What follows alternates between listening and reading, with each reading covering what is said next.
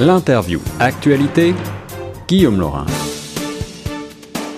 Vous êtes bien sur les ondes de choc FM 105.1. Aujourd'hui, euh, je reçois le professeur Norman Cornett au téléphone pour évoquer ensemble le dernier sommet du G7 au Canada, un sommet euh, qui a vu mettre en, en exergue des mots du président américain euh, Donald Trump lorsqu'il quittait le sommet. Les critiques sont vives ici du côté canadien, critiques de Justin Trudeau qui peut-être vont coûter cher au Canada, même si le président américain américain euh, a qualifié ce sommet de, de bon, euh, d'une manière générale.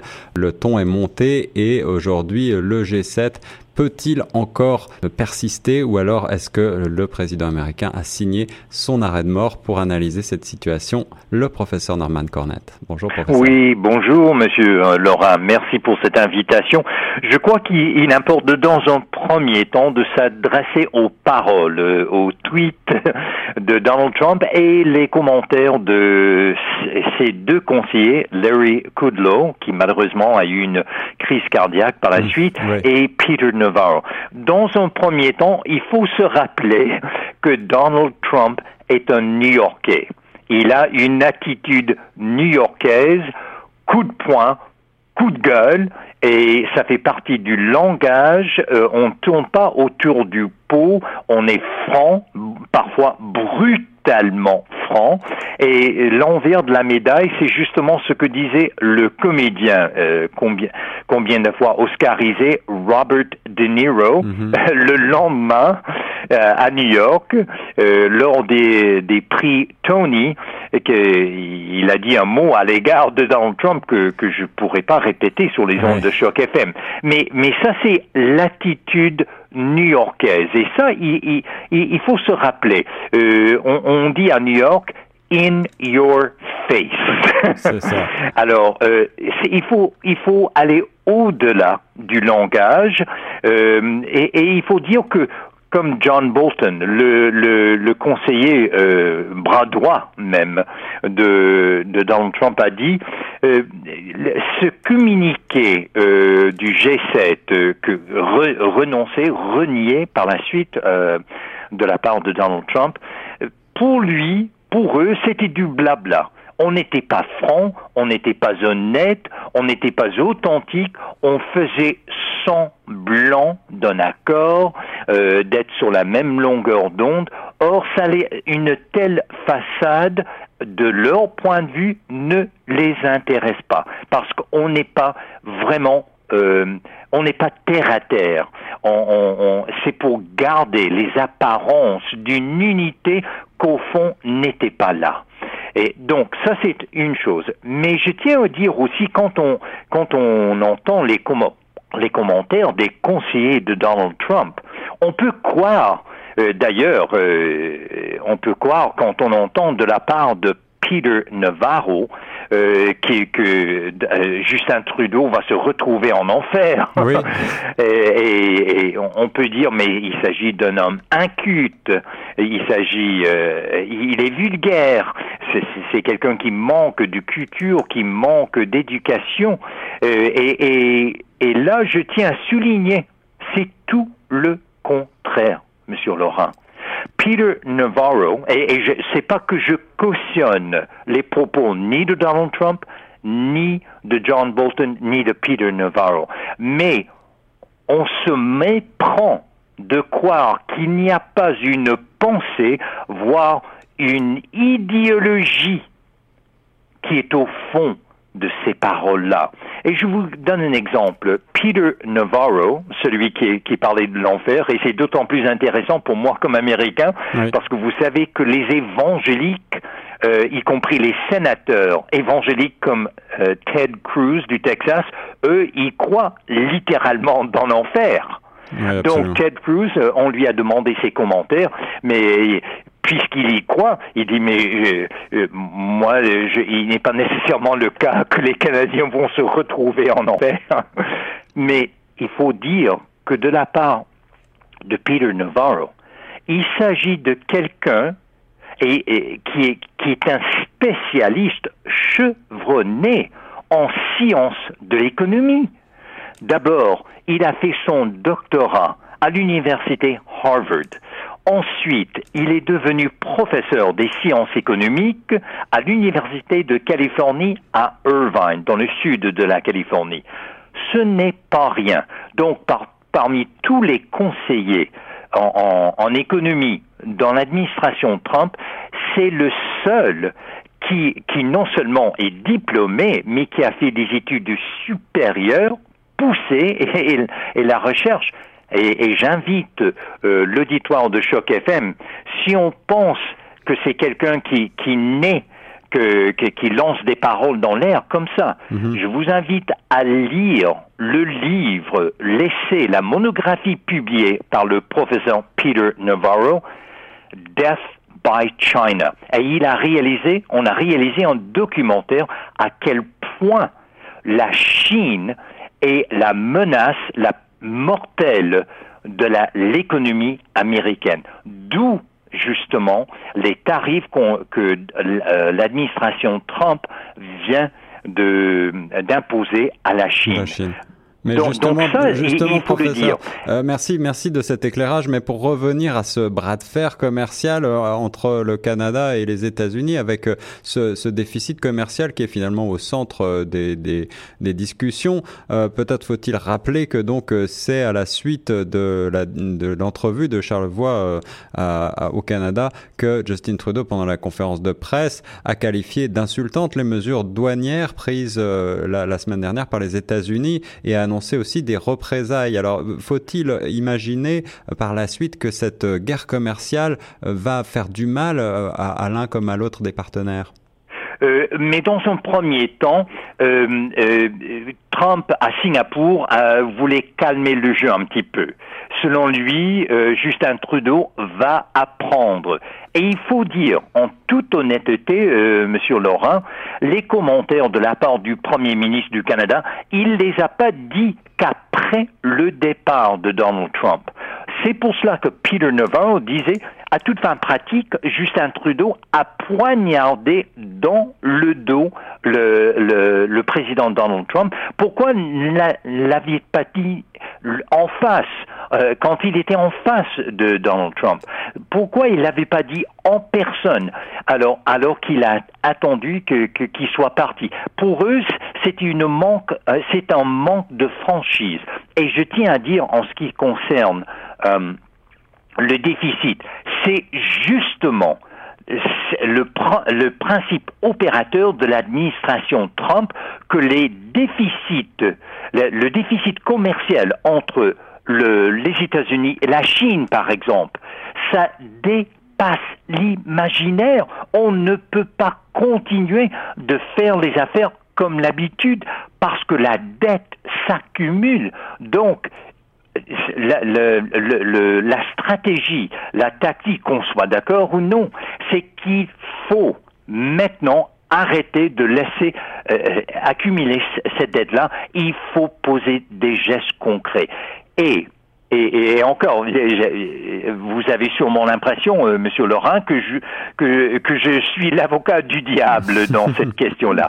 Mais quand Donald Trump parle, entre autres, des produits laitiers et que non, on ne permet pas aux, aux Américains, aux fermiers, à l'industrie, et je dis bien l'industrie laitière, elle est énorme aux États-Unis. Elle est très importante. Donc l'argent et les votes du Midwest, et c'est ça le bassin, c'est ça la plaque tournante de l'électorat, de la, de la base électorale de, de Donald Trump. Et, j'invite, j'invite euh, ceux et celles qui sont à l'écoute de Choc FM, de, euh, parce que tous les Canadiens vivent pas tellement loin de la frontière américaine. Je vous invite tous à aller dépasser la frontière et comparer le prix entre un litre de lait au Canada et un gallon de lait aux États-Unis. Alors, donc il y a dans cela, il y a, un, grain de vérité. L'autre chose, avez-vous remarqué à quel point Donald Trump et ses conseillers parlent, et c'est justement ce qui a occasionné les, commentaires du Justin Trudeau qu'on a, qu'on a insulté le Canada. euh, quand, quand, Donald Trump parle de l'acier, donc il a imposé des tarifs, il, il parle de l'aluminium, il a imposé des tarifs, et tout cela autour de, des automobiles. Rappelons, rappelons, Monsieur Laurent, que la force motrice de l'économie américaine jusqu'à il n'y a pas longtemps, c'était l'industrie automobile. Oui, oui, un grand symbole. Et où, où, où est-ce que Donald Trump récolte ses votes? Eh bien, ce sont dans les États qui sont tout près de Toronto, tout près de, euh, de l'Ontario, c'est-à-dire on, pense à Buffalo, à New York, et on pense à Détroit, Oui. en face de. Windsor. On pense à Cleveland, qui est l'autre côté du lac. Ne parlons même pas de Pittsburgh, qui, n'est pas loin non plus. Or, toute cette région-là, ils ont vécu de, et on, on- on les appelle la zone de la rouille Oui, oui, aux États-Unis maintenant. ceinture de la rouille, ouais. Oui, Oui, oui. Et, et puis à Détroit, euh, Monsieur Laurent, il y a des quartiers complets déserts maintenant Ouais. à cause de ce qui s'est passé dans l'économie américaine avec la perte de, de parce que c'était le cœur indus- industriel, c'était le cœur manufa- des, des manufactures américaines. Tout ça, c'est le, le bassin démographique de Donald Trump. Et c'est pour cela qu'il vise l'acier, qu'il vise l'aluminium, dont le Canada en a beaucoup, n'est-ce pas? Oui, oui, donc, euh, Euh, des- et des- une compagnie- des compagnies très importantes. Et c'est pour cela, et l'industrie automobile. Or, ça, on voit très bien la stratégie, d'autant plus que l'industrie automobile, va- et, je rappelle quand moi j'étais jeune adulte, le, le- que- quelle était la plus grande compagnie, la plus grande entreprise dans le monde entier Eh bien, c'était General, General Motors. Corporation. GMC, avec son siège social à Détroit, tout comme Ford, tout comme Chrysler. Pourquoi est-ce que Donald Trump disait euh, au président de la République française, Emmanuel Macron, il y a trop de voitures allemandes aux États-Unis? Parce qu'il il, il, tout comme Peter Navarro, tout comme John Bolton, ils veulent rapatrier ces emplois, rapatrier ces industries, rapatrier tout, tout euh, euh, commerce. De plus, l'industrie automobile marche main dans la main avec quelle autre, quelle autre industrie? L'industrie pétrolière. toujours. Alors, professeur Cornette, on comprend bien la stratégie euh, de, de politique intérieure de- du, du candidat Donald Trump, euh, peut-être qui vise déjà, euh, qui pense déjà à sa future réélection. Euh, ce Euh, comprend- sûre- sûrement. Ce, ce comprend- ce qu'on comprend peut-être un petit peu moins, c'est que dans le même sommet du euh, G7, euh, le président Trump évoque également euh, une, une possible rencontre avec la Russie et, ce, et, euh, et, et a surpris un petit peu tout le monde en évoquant la Russie au sein du G7. Alors que faut-il voir dans cette, euh, dans cette sortie? Excellente question. Dans un premier temps, pourquoi est-ce qu'on a cette approche protectionniste? Pourquoi est-ce qu'on a cette, cette, euh, attitude agressive vis-à-vis l'échange commercial, vis-à-vis les déficits commerciaux? Pourquoi est-ce que on l'a maintenant sous l'administration Trump, on restreint, on limite les investissements étrangers. Et, et je tiens à souligner que Peter Navarro, il, il- quand il parlait du communiqué du G7, il en parlait, et je cite, ce communiqué socialiste. Parce que là maintenant, on veut faire de nouveau le- des États-Unis l'épicentre du monde capitaliste. Et à toute fin pratique, ce qui s'est passé, euh, euh, Monsieur Laurent, c'est que de, concert avec John Bolton, Peter Navarro, deux, ils sont pas seulement des théoriciens, ce sont des penseurs, m- Monsieur Laurent. Ce sont des théoriciens et voire même des idéologues. Or, maintenant, ils sont avec le président Trump et il a comme bras droit et comme bras, bras gauche, il a deux penseurs, deux théoriciens, deux idéologues qui peuvent mettre en pratique par la politique économique et, et économique, ils peuvent mettre en pratique leur théorie, leur idéologie. Et qu'est-ce qu'ils ont conclu?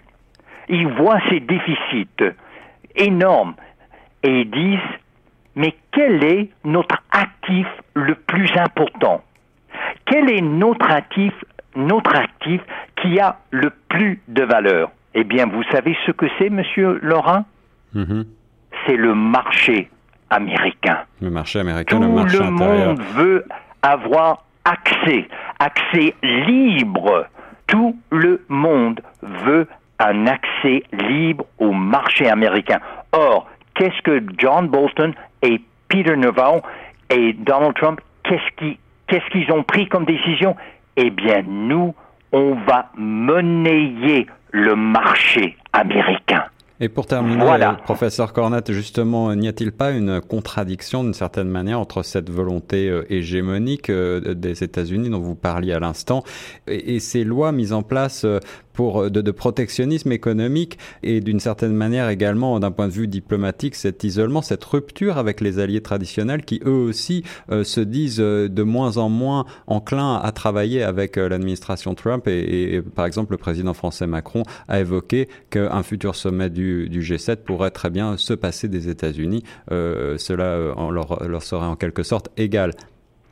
Mais la clé, vous l'avez mentionné tout à l'heure, Monsieur Laurent. Pourquoi est-ce que Trump a mentionné la Russie? Eh bien, qu'est-ce qui se passait au même moment du sommet G7 au Canada, au Québec? Nul autre que le sommet de l'Organisation de coopération de Shanghai. C'est un bloc économique qui comprend la Russie, la Chine, le Pakistan, l'Inde et comme observateur l'Iran. Et c'était créé en 2001 et vous voyez là, mhm. quand on mesure dans la balance le pouvoir économique de ce bloc de l'Organisation de coopération de Shanghai, eh bien, John Bolton, Peter Navarro et le président ont convaincu le président Trump qu'il nous faut un autre modèle économique parce que on ne fait le G7 ne fait pas le poids. Il y a eu un changement de paradigme économique avec l'OCS.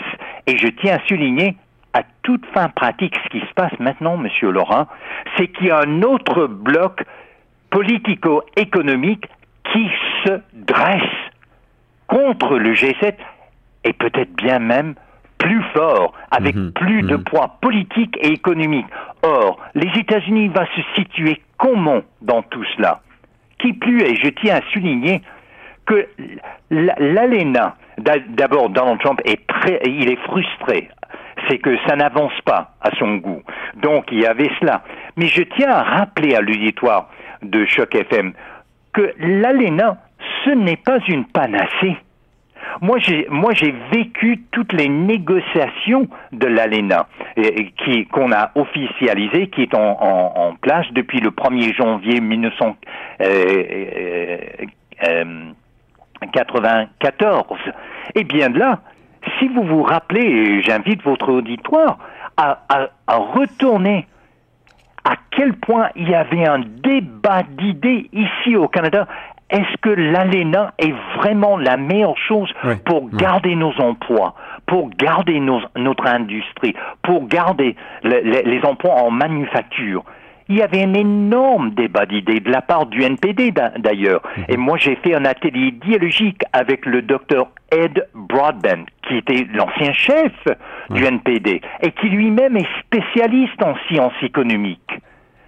Eh bien, alors, voyez-vous, ce qui était autrefois un danger pour le Canada, là, on s'est habitué. Alors, mais je tiens à dire que les économies évoluent et les, et les gouvernements et les façons, les façons de gouverner évoluent. Donc, je ne crois pas qu'il faut, euh, faut se figer sur l'ALENA comme une panacée parce que je me souviens très bien des critiques fort valables. Et ce qui est encore plus important, euh, Monsieur Laurent, c'est que le Canada actuellement perd des emplois alors que les États-Unis ont le plus bas taux de chômage depuis 18 ans. Merci beaucoup, professeur Norman Cornette, de nous avoir éclairé euh, de votre analyse sur ces changements économiques et aussi diplomatiques, peut-être plus profonds qu'ils n'apparaissent effectivement en surface. Euh, on refera un point prochainement avec vous et nous on reste sur les ondes de choc FM 105.1. Merci à vous, monsieur Laurent.